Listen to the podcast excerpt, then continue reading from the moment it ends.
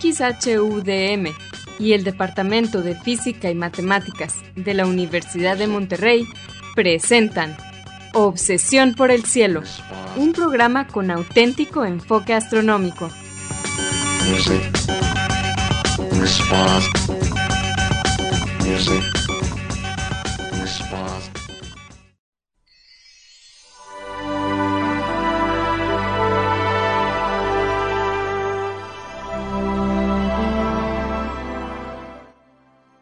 buenas tardes, sean todos bienvenidos a Obsesión por el Cielo, el único programa con enfoque astronómico y de exploración espacial en la ciudad de Monterrey y en la República Mexicana.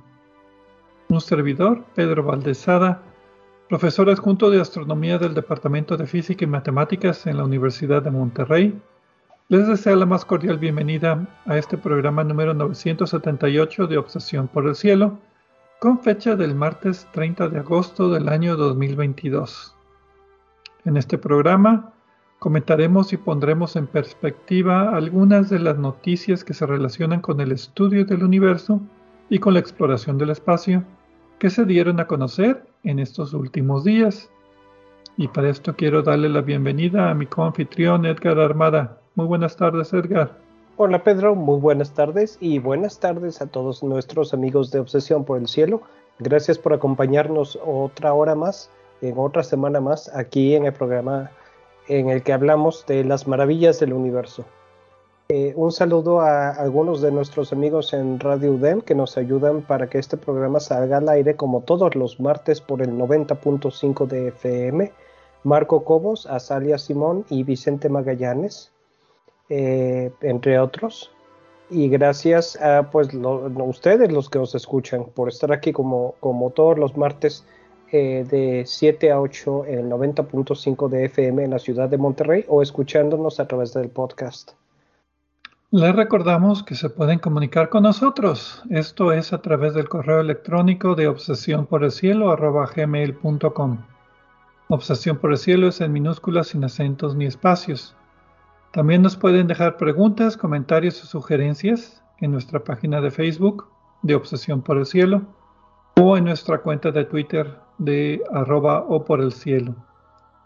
Si quieren escuchar programas anteriores, lo pueden hacer también visitando nuestra página de internet de obsesiónporelcielo.net, donde encontrarán las ligas de cada programa que se almacena en formato de podcast y que distribuimos gratuitamente a través de, nuestro sitio de hospedaje de podcast de Podbean. En obsesiónporelcielo.net también van a encontrar cuatro audios que se titulan Un paseo por el cielo. Perdón. Este fue un proyecto auspiciado por la Unión Astronómica Internacional y consiste de una serie de cuatro audios en español que describen las constelaciones, sus mitologías y los objetos de interés que encontramos en ellas. Es una para cada estación del año, ¿sí? Perdón que te interrumpa, pero me suena como que te estás ahogando. Me cambió la voz de repente, cambié eh, de edad. Cambiaste de... Bueno, no sé, pero... Perdón por interrumpirte, me llamó la atención. ¿Estás bien? sí, no, estoy bien. No, si me estuviera ahogando lo hubiera mencionado un poquito antes con un poquito de tos. Pero bueno, Edgar, ¿cuáles fueron las noticias de, que vamos a cubrir en este programa? Pues esta semana, Pedro, vamos a platicar de eh, dos eh, exoplanetas. Como ustedes recuerdan, ya lo hemos dicho muchas veces aquí en el programa, los exoplanetas son planetas que están en otras estrellas, no en nuestro Sol. Vamos a hablar de la confirmación total, ahora sí no hay duda, de la presencia de dióxido de carbono en un exoplaneta y vamos a hablar también de un exoplaneta que se ha mencionado en las noticias no especializadas, que parece estar cubierto en su totalidad por un océano, eh, de una manera parecida a la que algunas lunas exteriores del sistema solar. Muy bien, pero como siempre vamos a comenzar el programa con la sección habitual, Explorando las Estrellas con Loni Pacheco. En esta sección, Loni, que también es confitrión del canal de YouTube de Cielos Despejados, nos platicará sobre los eventos astronómicos más vistosos que podremos observar en el cielo durante la siguiente semana. Adelante, Loni.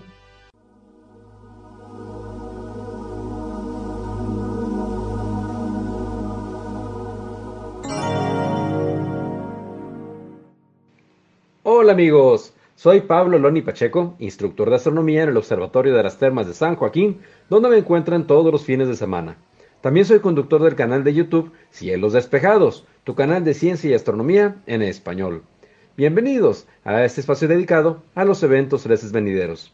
Esto es del 30 de agosto al 6 de septiembre de 2022. Los horarios están dados en tiempo del centro, que es válido para Monterrey, Guadalajara y Ciudad de México. Planetas a la vista. Cada noche desde las 9 y media de la noche tenemos a los planetas Júpiter y Saturno que ofrecen un espectáculo para quienes tengan telescopio. Pero yo me esperaría a observarlos después de la medianoche, que es cuando están más altos y generalmente la imagen es más estable. Agosto y septiembre son los meses que los tenemos más cerca, a los dos planetas más grandes del sistema solar. Y si ponemos el despertador a las seis y media de la mañana, podremos observar a dos planetas que ocupan las órbitas vecinas de la Tierra. Me refiero a Venus y Marte. Rasando el horizonte oriente, Venus, el lucero de la mañana, y más arriba, por debajo de las Pléyades, el brillo y color inconfundible de Marte. Cuantas más veces observemos a Saturno, Júpiter y Marte en nuestros telescopios, nuestra vista se agudizará para distinguir detalles finos. Esta semana la luna será visible cruzando las constelaciones Virgo, Libra, Scorpius, Ophiuchus, Sagittarius y Capricornus. La noche del martes 30 de agosto la veremos al lado de Spica, la estrella más brillante en Virgo. El jueves 1 de septiembre cruzará el cielo acompañando a Sub en el Genubi, la tenaza sur en Libra. Y el sábado 3 de septiembre, la estrellita roja que vean a la derecha de la luna será Antares, el rival de Marte en la constelación de Scorpius. Si observan algún meteoro alrededor de la madrugada del miércoles 31 de agosto, es posible que se trate de la lluvia de meteoros alfa aurígidas. Esta lluvia es poco conocida, pues a lo mucho ofrece aproximadamente unos 10 meteoros por hora, que cruzan la atmósfera a una velocidad de 66 kilómetros por segundo. Ocasionalmente se han reportado estallidos de actividad ofreciendo hasta 50 meteoros por hora, así que conviene estar atentos. El pico es muy pronunciado y dura no más de una hora. En ese periodo, los meteoros dejan rastros muy brillantes y duraderos. Las partículas parecen estar relacionadas con el cometa Kies. En el noreste de México, los meteoros empiezan a verse desde la 1.40 de la mañana y el resto de la madrugada. Desde el jueves 1 hasta el martes 6 de septiembre, dos horas antes de amanecer, dense oportunidad de conocer la luz zodiacal, este periodo es apropiado para salir al campo y contemplar el abundante polvo que se distribuye en el sistema solar, desde el Sol hasta el cinturón de asteroides.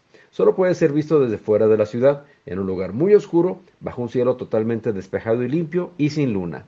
A diferencia de la Vía Láctea, cuya luz aparece más brillante en manchones y con regiones oscuras, la luz zodiacal es muy uniforme y difusa. Tiene el aspecto de un cono gordo y ancho hacia el horizonte, a veces la punta de este cono parece llegar hasta el cenit y prolongarse a manera de una banda por el cielo, a lo largo de las constelaciones del zodiaco. Los planetas Venus y Marte aparecerán inmersos en ella. Si desean contemplarla, necesitarán adaptar la vista a la oscuridad, apagando todas las luces que hay alrededor, hasta la del celular. Y ya después de unos 20 minutos, la visión empezará a adaptarse.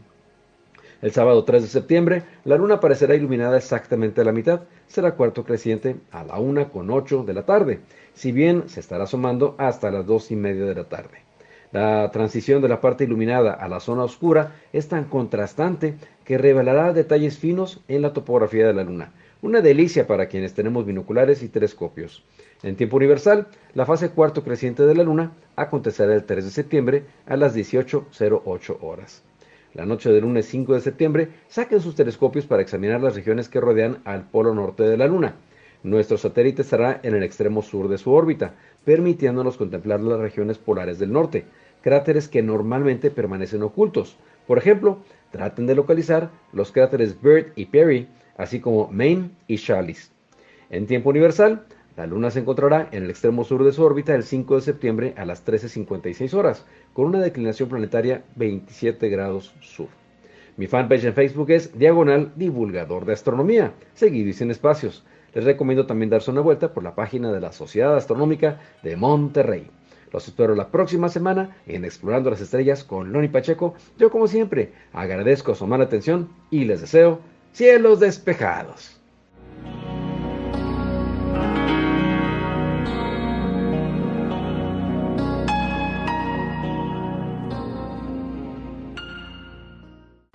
Muchas gracias Loni por tus efemérides astronómicas de esta semana. Y bien, pues vamos a comenzar el programa como Edgar mencionó en la introducción hablando de planetas extrasolares. este programa vamos a dedicárselo a dos planetas extrasolares, uno oceánico y otro con atmósfera gruesa, donde encontraron dióxido de carbono. Empecemos con el oceánico, pues el, yo creo que el más intrigante que de los dos, que, bueno, cada uno tiene su mérito, pero vamos a empezar con el planeta oceánico. Bueno, sí, y eh, hablando un poco de los dos temas al mismo tiempo, pues resulta aquí que eh, los dos planetas, en ambos casos se está diciendo hay que utilizar el telescopio, adivinen cuál. No voy a decir nombres, pero empieza con J y termina con Ames Webb. telescopio espacial James Webb. Ya dije nombres. Pero bueno, eh, para seguir estudiando estos. Eh, y pues sí, pero también ahora, ahora todo el mundo lo quiere. Me, parece, no sé, notable. Notable, no, pues todo, el mundo si no dice a finales de que este estudio se mejorará con el telescopio espacial James Webb, pues no, no, es, es de rigor.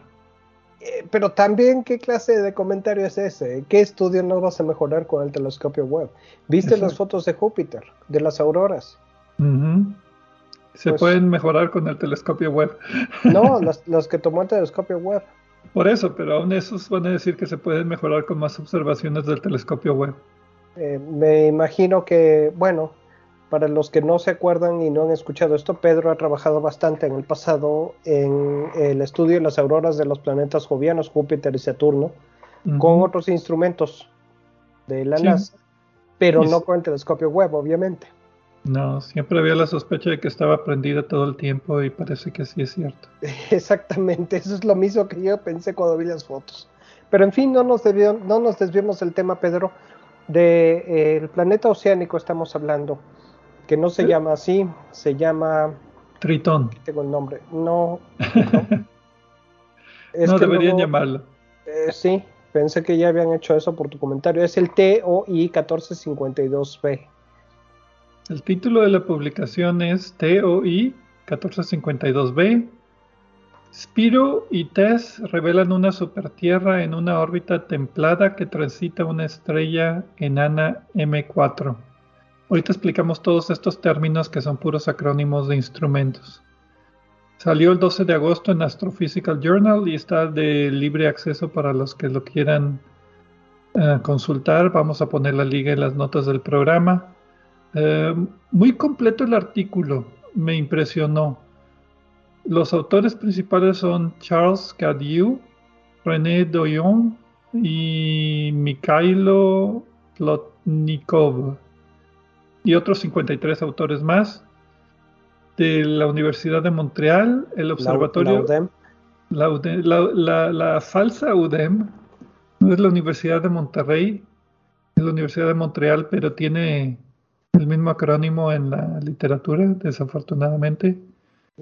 somos impostores para mí, aunque ellos dicen que los impostores somos nosotros, ¿no? El Observatorio del Monte Megantic la Universidad de Toronto y otras 38 instituciones. Entonces, básicamente lo que los autores presentan es un análisis muy completo, como decía, que indica que esta estrella TOI 1452 tiene un exoplaneta, el TOI 1452b, con características justo entre una supertierra y un tipo Neptuno. Entonces es un planeta que puede ser completamente oceánico, o sea, rodeado por un océano de agua líquida. Entonces imagínense el océano Pacífico, pero dándole la vuelta a la Tierra. Entonces, el pues tipo, sí, el, tema de los exoplanetas lo hemos cubierto mucho. ¿Quieres que, ¿Quieres que dé un resumen o nos vamos directo a...? No, pues vámonos directo, porque como tú dices, lo hemos cubierto mucho y también lo ha cubierto mucho eh, pues otros medios. Me llama la atención el número de instituciones y de colaboradores para este artículo. Eh, y son instituciones muy variadas. De Estados Unidos, España, Japón, eh, Canadá, desde luego, eh, Brasil, varios países, ¿no? Me llamó curioso una organización que está, de repente no sabía qué era, porque parecía de Estados Unidos, pero parecía brasileña. La cosa es que la dirección de, postal en la calle de la, de, la, de la institución en Brasil está en la calle Estados Unidos. Ah, ok. Eso me confundió. Bueno, me tardó como 30 segundos en entender qué estaba pasando allí, pero, eh, pero me llama la atención que es verdaderamente una colaboración internacional.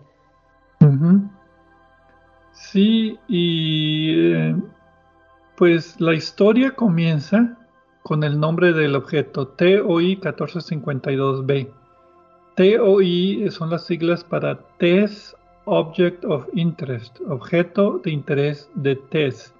Y TESS es otro acrónimo que significa Transiting Exoplanet Survey Satellite. Es una misión de la que ya hemos hablado en el programa 701, el 28 de marzo de 2017, que su objetivo principal como el telescopio espacial Kepler es escudriñar el cielo para buscar planetas que pasan enfrente de sus estrellas vistos desde la Tierra, o sea, planetas que transitan. Entonces se pone a observar una parte del cielo por varias semanas, después otra y otra y otra, y, cuando, y se pone a ver todas las estrellas con ciertos parámetros, y si encuentra una que a lo mejor muestra los indicios de un tránsito, pues la nombran, en este caso, objeto de interés. Y corresponde a otros artículos, como este en particular, en comprobar que ese objeto de interés en verdad sea el tránsito de un exoplaneta. Entonces, estos autores empezaron con este objeto TOI 1452b, que resulta ser, ¿dónde estaba?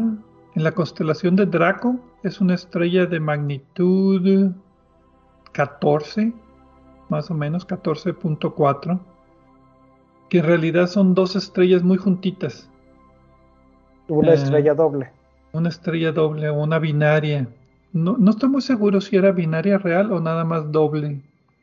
Que estén dos en la misma dirección pero a diferentes distancias o estén en órbita una alrededor de la otra.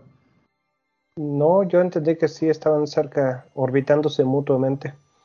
Déjame ver si lo tengo en mis notas, pero eso es lo que me pareció. Sí, porque las dos estrellas son estrellas enanas rojas, o sea, son estrellas de muy baja temperatura en la superficie, 3185 más o menos 50 grados. Y si las dos tienen más o menos las mismas características, pues lo más probable es que estén a la misma distancia y que sí sean compañeras que se orbitan a 97 unidades astronómicas. Una unidad astronómica es la distancia de la Tierra al Sol, 150 millones de kilómetros. Entonces esto es como 100 veces más. Que desde la Tierra, con el telescopio TESS, el, satélite, se veían como una sola estrella, porque los píxeles pues, no, no son de muy alta resolución. Pero el primer trabajo que hicieron estos investigadores fue ver cuál de las dos estrellas es por donde está pasando el planeta enfrente. Entonces encontraron que la estrella, creo que la, que estaba al sur, es la que de las dos estrellas que estaban separadas, como decía, 100 unidades astronómicas, que a esa distancia son como 3.2 segundos de arco. En mi telescopio eso es como 3 píxeles, nada más. Entonces están pegaditas, pegaditas. Necesitas un telescopio muy grande. De hecho, creo que no se, no se separaron ópticamente. Confirmo que sí son, sí están orbitándose entre sí las dos estrellas enanas rojas y una y están a una distancia de 97 unidades astronómicas una de la otra, que es más o menos como dos y media veces la distancia entre el Sol y Plutón aquí en nuestro sistema solar. Bueno, y nada más para completar la idea de esta estrella, estas estrellas enanas rojas tienen una cuarta parte de la masa del Sol, como 25-30% el radio del Sol, y nada más el 0.7% de la luminosidad del Sol. 0.7% de la luminosidad del Sol. Son estrellas muy, muy, muy tenues y por lo tanto cualquier planeta que pase enfrente de ellas pues es fácilmente identificable entre la señal que tiene. Pero de eso hablaremos en la siguiente parte de este programa.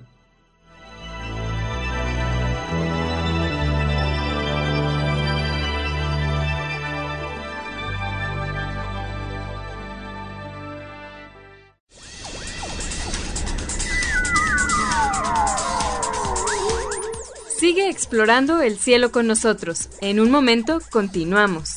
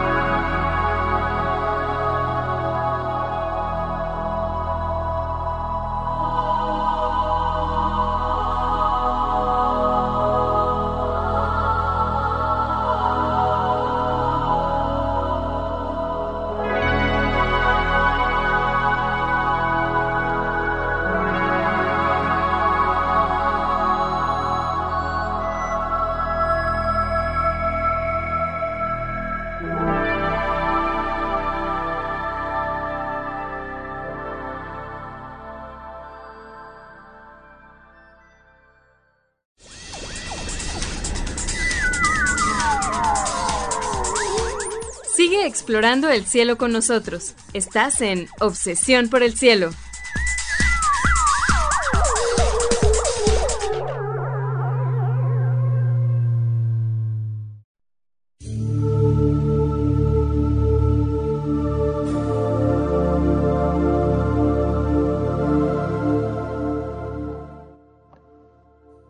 Regresamos a Obsesión por el Cielo con las noticias astronómicas de esta semana un servidor Pedro Valdés y Edgar Armada, hablando acerca del planeta oceánico TOI 1452b, o bueno, las observaciones que nos llevan a concluir que a lo mejor, a lo mejor este es un planeta oceánico.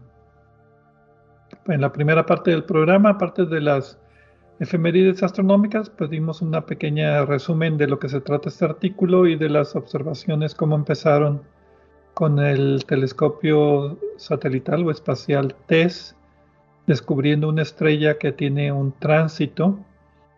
Después, pues llegó el problema de que para TESS es una sola estrella, pero ya con telescopios terrestres encontraron que pues, son dos estrellas.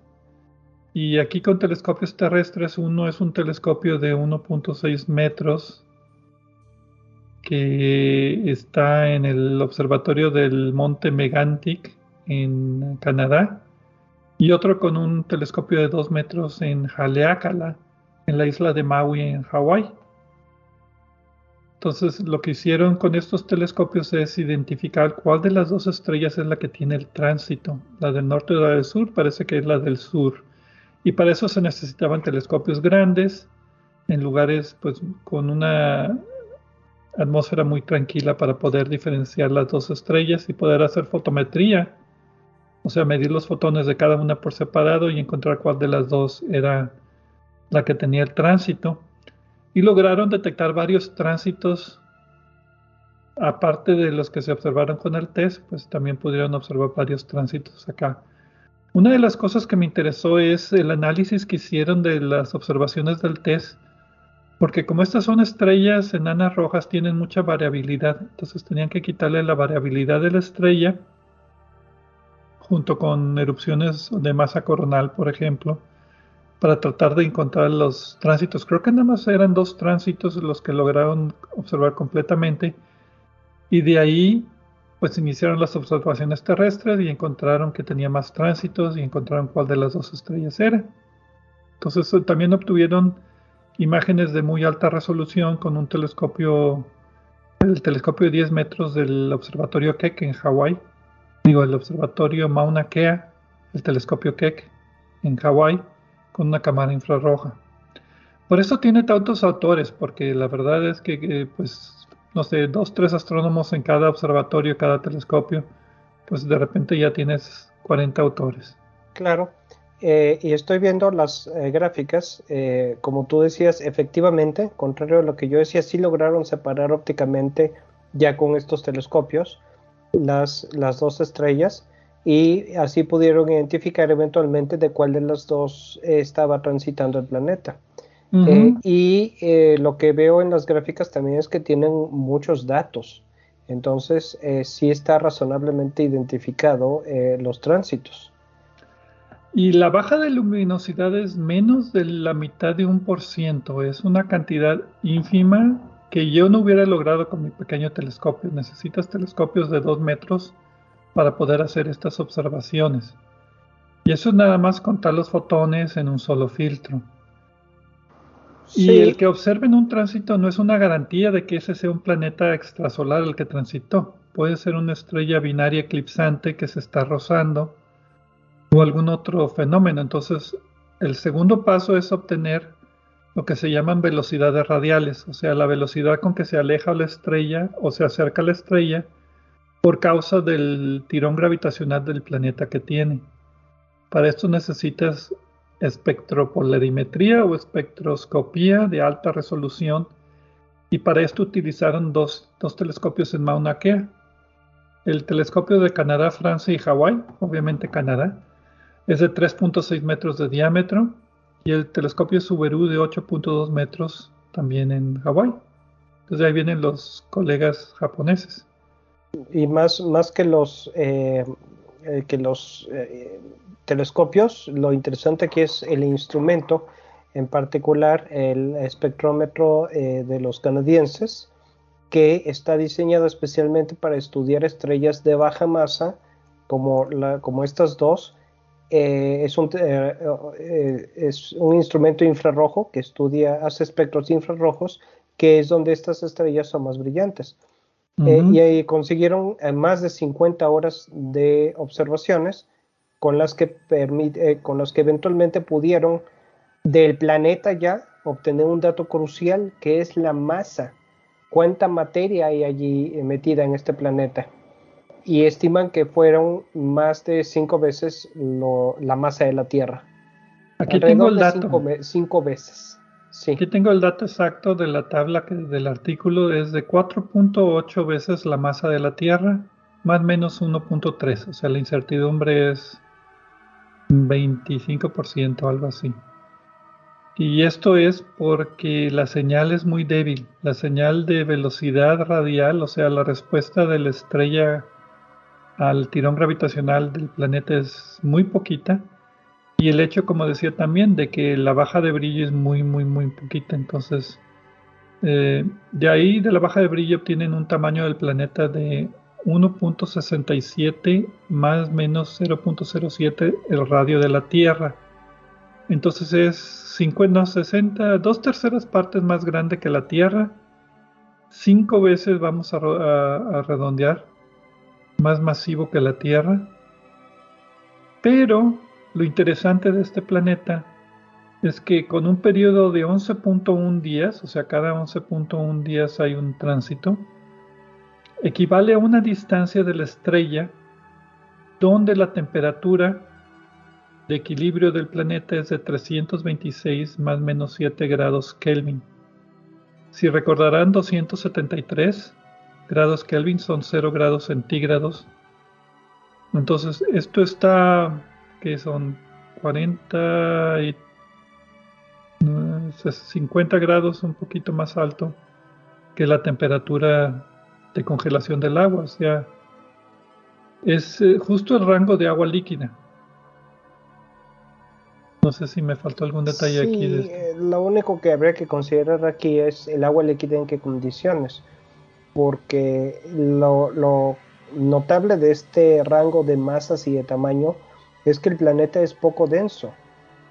Eh, entonces... No, eh, la, la, densidad es como la Tierra, 5.6 más o menos 1.7 gramos por centímetro cúbico, o sea, de la densidad y de las otras propiedades, por ejemplo, de la espectroscopía, ahorita voy a hablar un poquito más de eso, la densidad sugiere que el planeta es rocoso, rodeado con una gran, gran capa de volátiles, pero no gas.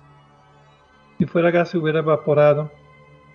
Entonces por eso piensan que sea agua. Bueno, lo, lo, que yo tengo aquí, no, no, no, ahora sí no entendí, porque lo que yo tengo aquí es que precisamente con base a la densidad del planeta están calculando que alrededor del 18% de la masa podría ser no roca, como en el caso de nuestro planeta, sino agua. Eso es lo sí. Eso es a lo que me refería. O sea, no es gaseoso, es volátil que se puede condensar como el agua. Entonces, la, estimación del tamaño y de la masa sugiere que sí es un planeta de tipo eh, esencialmente rocoso, no es un planeta de gas, pero eh, no, yo entiendo que no es tan denso que la, que la densidad sugiere que es bastante diferente a nuestro, nuestro planeta y que una gran cantidad debería, bueno, hay varias posibilidades desde luego, pero lo que ellos presentan como lo que más se ajusta a las observaciones es que el planeta tenga una gran cantidad de agua. En nuestra Tierra el 70% de la superficie está cubierta por agüita.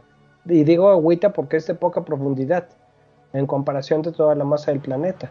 Lo que están eh, proponiendo aquí es que la cantidad de agua es tal que si se encuentra en la superficie, que es lo razonable esperar, estaría primero líquida y luego cubriría toda la superficie. Creo que estamos... kilómetros de profundidad. Sí, eh, ellos hacen la analogía a las lunas acuáticas como Europa o, Encelado, que es eh, o sea, una capa considerable de agua líquida comparada con nuestra Tierra que, como tú decías, está muy seca, aunque lo llamemos el planeta oceánico, ¿verdad? Pero pues eso es... Eh, mm, Porque lo estamos comparando con Marte, ¿no? Pero... Sí, aquí es el, el detalle es que este tipo de planetas no los tenemos en nuestro sistema solar. Es más grande que una supertierra, pero no tan grande como un mini Neptuno, un planeta tipo Neptuno. Y está suficientemente cerca de la estrella como para que tenga estas características de agua líquida. Entonces las, fotografías que ponen en, bueno, las no fotografías, los dibujos, porque no se pueden fotografiar estos objetos todavía, muestran un planeta completamente rodeado de agua con unas cuantas nubecitas, ¿verdad? Y precisamente por esto que tú mencionas es que están diciendo que es un objeto extraordinario para dedicarle tiempo con el telescopio web. Yo me imagino Europa, la luna de Júpiter, pero que en lugar de una costra de hielo sea agua la que podamos ver hasta todo, pues que todo el agua esté en forma líquida, en lugar de tener una costra de hielo. Yo también me lo imagino así, pero me, llama la atención de que eso sugiere algún componente atmosférico denso. Porque el punto de congelación y de ebullición del agua varían de acuerdo a la presión. Ah, sí, obviamente el hecho de que no tuviera, los dibujos no tuvieran nubes, pues es un poquito exagerado en ese sentido. Debe de tener una gran cantidad de nubes. Como tú dices, debe tener una atmósfera considerable porque necesita la presión atmosférica para mantener el agua líquida. Sí, y por otra parte, eh, las nubes también son un quién sabe, porque puede estar totalmente cubierto de nubes, eh, lo cual podría eh, modificar un poco los resultados. Piensen en Venus, o podría ser una atmósfera completamente diferente, de, completamente transparente, como hay algunos planetas que se han detectado mm, con falta de nubes, incluyendo aquí en el sistema solar. Si acaso la parte del artículo que hablaba acerca de los modelos planetarios, donde concluyen que el planeta es oceánico, ahí le faltó un poquito de explicación o a mí me faltó un poquito de entendimiento, porque los modelos ya son complicados. Ese es otra, otro grupo de personas que se dedican a modelar planetas basado en, uno, la masa obtenida de las velocidades radiales, dos, el tamaño obtenido de los tránsitos, 3. La posición, la órbita, la temperatura del planeta. Eh, y de ahí pues la densidad y la composición química. Aquí todavía no han podido sacar una composición química, están infiriendo la composición química de la espectroscopía de la estrella. Que sugiere presencia de hidroxilos, entiéndose agua. Mm, y, y, una metalicidad pues parecida al Sol. Creo que la metalicidad era muy, muy ligeramente abajo de la, de la solar. Entonces asumen que los planetas tienen una composición similar y de ahí es donde sacan estos modelos, como decía, medio complicados. Y de ahí es donde sacan ellos la conclusión, ¿verdad? Que es una super tierra. Pues sí, eh, realmente no se me ocurre otra explicación para los datos. Como, casi todo lo que hacemos en astronomía cuando observamos objetos que quedan a años luz, estamos sacando inferencias de datos indirectos, pero La verdad me parece muy buen trabajo. Estoy impresionado de cómo manejaron la cantidad de datos que tuvieron para obtener las curvas de luz y todo eso. Eh, me parece muy buen trabajo. Disfruté, disfruté el, artículo y pues a ver qué pasa. Eh, no hay certezas ni nada de esto como siempre, pero creo que ahora sí todo apunta en esta dirección. Muy bien. Pues bueno, vamos a una pequeña pausa y regresaremos hablando de otro exoplaneta. Este otro, ahora sí observado por el telescopio James Webb. Regresamos.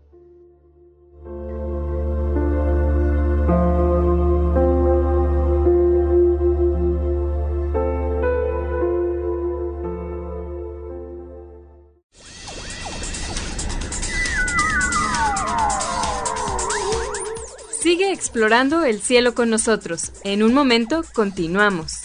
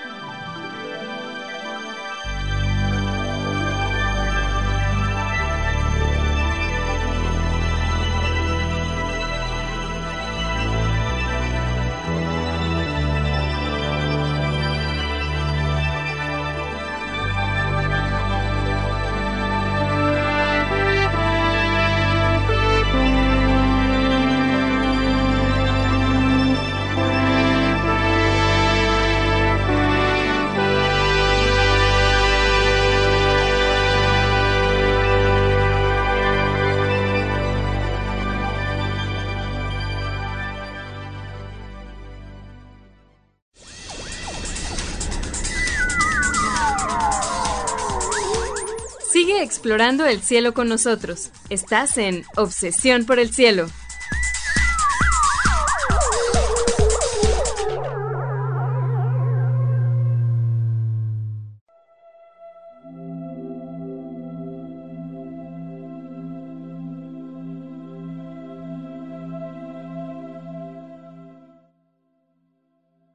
Regresamos a Obsesión por el Cielo con las noticias astronómicas de esta semana. Edgar Armada y un servidor, Pedro Valdés. En la primera parte del programa, aparte de las efemérides astronómicas de Loni Pacheco, hablamos de un planeta observado por el, telescopio espacial TESS que transitaba su, estrella y que pues eh, después de un análisis muy completo se encontró que era un planeta completamente recubierto por agua líquida, eh, por lo menos eso es lo que los modelos indican no es el primero de este tipo de planetas, pero es una de estas observaciones sólidas muy completas acerca de este tipo de planetas que no encontramos en nuestro sistema solar. Y ahora pues vamos a hablar acerca de otro planeta extrasolar, el planeta WASP 69, digo 39b, que fue observado por el telescopio espacial James Webb, donde identificaron dióxido de carbono. Y el título de la publicación es identificación de dióxido de carbono en una atmósfera de un exoplaneta, así de cortito, así de, directo. 25 de agosto de este año de la revista Nature, pero también está en la fuente de archivos del ArcSight. Hay un artículo, una preimprenta del artículo si lo quieren observar. Es, es cortito, como todos los artículos de Nature no pueden ser muy prolongados aunque los apéndices sí son muy prolongados, muchas veces el artículo principal no lo es. Los autores son... Me gusta, esa presentación porque ayuda mucho cuando uno está buscando literatura relevante para algo. Eh, es como un abstracto y luego un abstracto del abstracto. Y el abstracto ya te ayuda a ver si quieres ver los apéndices, que es donde está eh, la parte jugosa, ¿no? Sí, y sí, como viene en apéndice, tú ya escoges si lo, si lo estudias o no. Los autores son Natalie Batalaja, Batalaja, Batalaja, ¿cómo se pronunciará? Muy buena idea, muy buena pregunta. No sé dónde de la Universidad de Santa Cruz, en Estados Unidos. Eh, sospecho que es Batalla. Batalla. Pero no estoy seguro, habría que, habría que preguntarle a ella. Y el equipo de la comunidad de exoplanetas que transitan del telescopio espacial James Webb, o sea, son más de 300 autores que han acortado todo eso como un grupo, equipo de la comunidad de exoplanetas que transitan del James Webb Space Telescope. Que esa es otra forma de evitar tres o cuatro o cinco páginas de puros autores en los artículos, que sí, a veces sí, sí es un poquito cansado. Mejor que eso lo pongan en uno de los apéndices. Sí, sí. Eh, a mí lo que a veces me molesta para el programa es cuando tienen el autor y la institución en dos páginas distintas, porque normalmente pues cito los dos juntos, pero pues ese es mi problema, ¿no? Y este es uno de los primeros resultados ya científicos del telescopio espacial James Webb. Fue obtenido muy rápidamente. Es un estudio muy básico, muy directo, principalmente porque las observaciones son muy claras y sin ambigüedad. Los autores presentan el primer análisis de la atmósfera de este exoplaneta, WASP-39b, observado con el telescopio espacial James Webb, y revela claramente la presencia de dióxido de carbono en la atmósfera, que antes se sospechaba, observaciones desde otros instrumentos sugerían, pero ahora ya seguro que sí, sí, sí existe el dióxido de carbono que es uno de esos gases importantes que tiene que ver, tiene mucha, explica mucho de la química en cualquier planeta del sistema solar o de otros sistemas solares. Es uno de esos gases de mucha abundancia, aparte del hidrógeno y del helio, que nos revela, nos dice algo más acerca del planeta. Eh, su composición, por ejemplo, sus condiciones, etcétera. Sí, el, dióxido de carbono a veces, dependiendo de, qué se trate, pero en este caso se puede utilizar para estimar la, cantidad de elementos pesados en las atmósferas de los, de los, de los planetas eh, gigantes de gas. Y esto, al decir eh, elementos pesados, me estoy, como siempre, refiriendo a elementos más pesados que el hidrógeno, que es el, y el helio, que son los principales componentes de las atmósferas de estos planetas, eh, y otros hidrocarburos, dependiendo de qué planeta sea. En el caso de este planeta, eh, pues resulta que la estrella y el planeta están aproximadamente a 700 años luz de nosotros. Es más o menos, eh, bueno, es un planeta que desde nuestro punto de vista transita su estrella, o sea que eh, se puede observar la, pérdida de luz cuando el planeta pasa enfrente de su estrella. Y esto fue lo que aprovecharon precisamente porque utilizaron el telescopio Webb para obtener el espectro de la luz que estaba pasando a través de la atmósfera del planeta. Esto es difícil de hacer si no se trata de un telescopio como el Webb, así que me pareció una forma interesante de demostrar sus capacidades. La estrella es parecida a nuestro Sol dentro de cierto rango. El planeta orbita más o menos a una veinteava parte de la distancia entre nuestra Tierra y el Sol. Está bastante cerca de su, de su estrella. Y pues de más o menos de tamaño está como, como Saturno. Y se estima que es una atmósfera transparente que no tiene eh, nubes y la composición del planeta pues es, parecido a Saturno en varios aspectos, ¿no? La masa es posiblemente por ahí eh, un, poco, un poco más grande que, que Saturno, eh, un 50% quizá. Eh, no, la masa es 28% la masa de Júpiter. O sea, llega en el rango de Saturno, pero el tamaño es mayor que Júpiter. El tamaño es 1.27 veces el tamaño de Júpiter lo que lo pone en una categoría de planeta de la masa de Saturno, pero menos denso porque está 50% más grande, porque está muy cerquita de su estrella. Entonces eso hace que se infle. ¿Sí me explico? Los yo, lo estoy comparando con Saturno. Eh, la comparación más adecuada, que es la que normalmente se usa, es con Júpiter. Y al decir 50% más grande es en cuanto a su tamaño. Como tú dices, el, hecho de que orbite tan cerca de su estrella lo hace más, hace que se esponje. Ahora, la estrella se llama Malmok y el planeta se llama Bocapris. Hace unos años hubo un concurso por la Unión Astronómica Internacional, la cual designó a varios países y en cada país tenían, les dijeron, bueno, aquí tenemos un planeta, un exoplaneta y una estrella, pónganle nombre.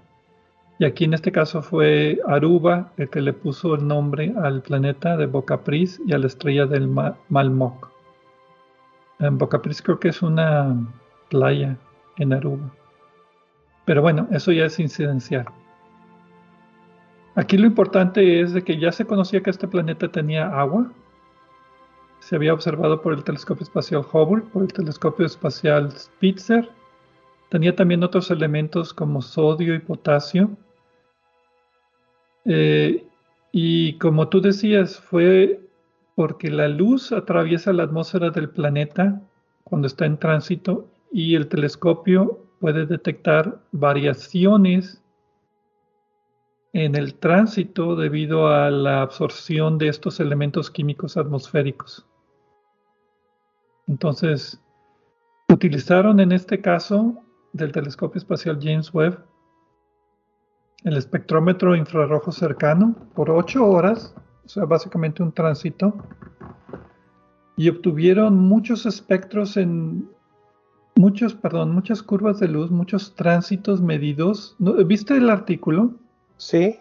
Perdón que te interrumpas. No, no, no. Perdón que me interrumpa. Te, autointerrumpiste.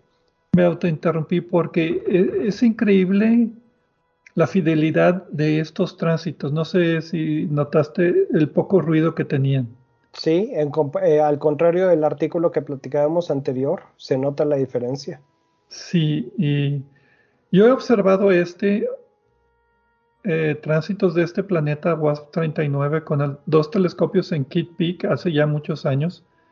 Y no, no, no, no se acerca a, a la capacidad aquí del web. Conté como 11, presentaron 11 curvas de luz con longitudes de onda ligeramente diferentes, cada una analizada independientemente, y en cada análisis se veía que tenía profundidad de tránsito diferente y esto es debido a, como decía, la, composición química de la atmósfera. Y si haces un mapa de longitud de onda, que básicamente es el espectro, contra intensidad del tránsito, vas a ver un piquito a 4.3 micras, que es lo que precisamente corresponde al dióxido de carbono. Entonces, tiene suficiente dióxido de carbono que pueda modificar la curva de luz del tránsito. Eh, es, eh, eh, realmente las gráficas parecen hechas... parecen de mentira. Parecen de mentira, sí. O sea, no, no, no son el, el terremoto de datos brincando, de datos con ruido brincando por todos lados al que estamos acostumbrados. Las, las eh, gráficas parece como si, como si fueran las gráficas normales sin, con cero errores. Eh, sí tienen sus detallitos allí si uno se acerca a, los, a, la, a la gráfica en sí, pero realmente así si uno las ve parece nada más como un ejemplo de muestra, como los programas, los problemas de física de la escuela de eh, asuman que la gravedad no existe o cosas de ese tipo, ¿no? Son perfectas, casi perfectas. Y en el caso del piquito del dióxido de carbono, aunque también se detectó por ahí otra señal que no sabe exactamente qué es, pero el del dióxido de carbono también es súper completamente obvio. El pico que tú dices, justo allí donde debía de estar. Entonces, eh, por eso es que esto se considera la primera detección de que no hay duda, no puede ser otra cosa. Queda el componente misterioso ese que está por ahí, el pico ese que aparece allí también, que no sabemos qué es. Probablemente están preparando los mismos autores otra publicación en esto, pero por, por el momento allí nos dejan, ¿no? Y también como comparación ponen la observación correspondiente con el telescopio espacial Hubble y con el telescopio espacial Spitzer y se ve la diferencia de pues, precisión con la que James Webb está trabajando. Está superando las expectativas de resolución de este telescopio. Entonces se ve claramente cómo con el Hubble y con el Spitzer era tentativa la observación, pero es sin ambigüedad con, ya con el telescopio espacial James Webb. Sí, con el Hubble y Spitzer, eh, que también tienen buenas curvas, en mi opinión, pero uno no sabe si pudiera ser una observación particularmente ruidosa. Ahora con el, con el eh, vaya, si yo veo las curvas del Hubble y del Spitzer, también digo dióxido de carbono, pero con el, pero lo dejo así como en reserva, como que podría ser alguna cosa rara que no se me ocurre. Con el otro, con el, con el web, allí no hay de otra, está clarísimo. Y ahora recorrimos a los modelos, o sea, el espectro de la atmósfera, pues si lo llevamos a los modelos, nos muestra una atmósfera que está lo que se llama en equilibrio. Equilibrio quiere decir que no está explotando, ni se está hundiendo, ni se está colapsando, está en equilibrio equilibrio del radioactivo, equilibrio térmico, equilibrio convectivo, o sea, todo tipo de equilibrio con algunas nubes. Perdón, e, equilibrio radiativo. Dije radioactivo. Eh, no sé si lo dijiste o a lo mejor escuché mal, pero como se puede confundir, enfatizamos radiativo. Y los modelos predicen que la atmósfera debe pues, estar el agua, el monóxido de carbono, dióxido de carbono, H2S, pero que debe tener muy poquito metano. Entonces eso es interesante porque el metano pues es una de esas componentes químicos de la vida o de la biología, ¿verdad? Que, que, pues andamos buscando. Entonces aquí no debería haber en esta atmósfera según los modelos, pero eso es para trabajo futuro, no para trabajo ahorita. No, y realmente el trabajo de ahorita se basó nada más en un... En una eh, porción de los datos. Un pedacito de los datos infrarrojos esperan que van a tener más información cuando eh, ya estudiando todos los datos del instrumento este, el NIRSPEC del, del James Webb. Sí, a mí se me hace que lo que pasó es de que dijeron, mira, aquí está dióxido de carbono perfecto.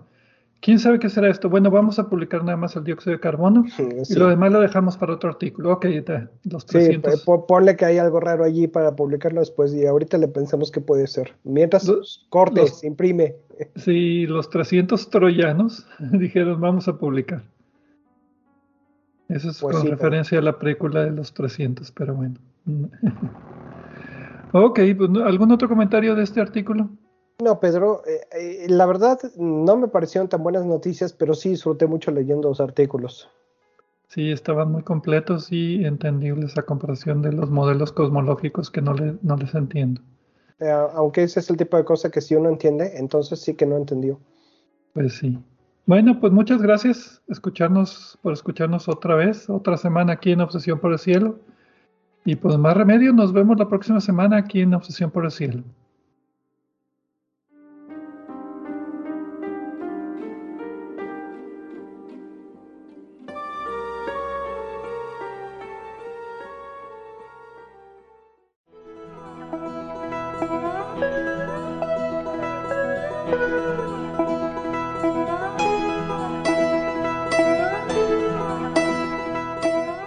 Recordamos que a través de nuestra página en Facebook de Obsesión por el Cielo pueden encontrar vínculos a sitios con más información sobre el programa de cada semana.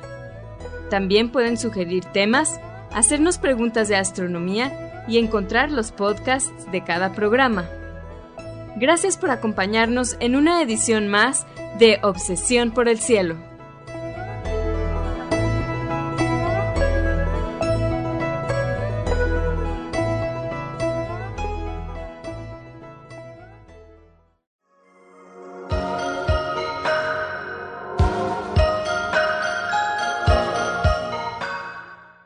Sintonizas XHUDEM 90.5 frecuencia modulada, 3000 watts de potencia, transmitiendo desde el Laboratorio de Medios de la Universidad de Monterrey. Avenida Morones Prieto 4500 Poniente, Colonia Jesús M. Garza, San Pedro Garza García, Nuevo León, México. Radio UDEM 90.5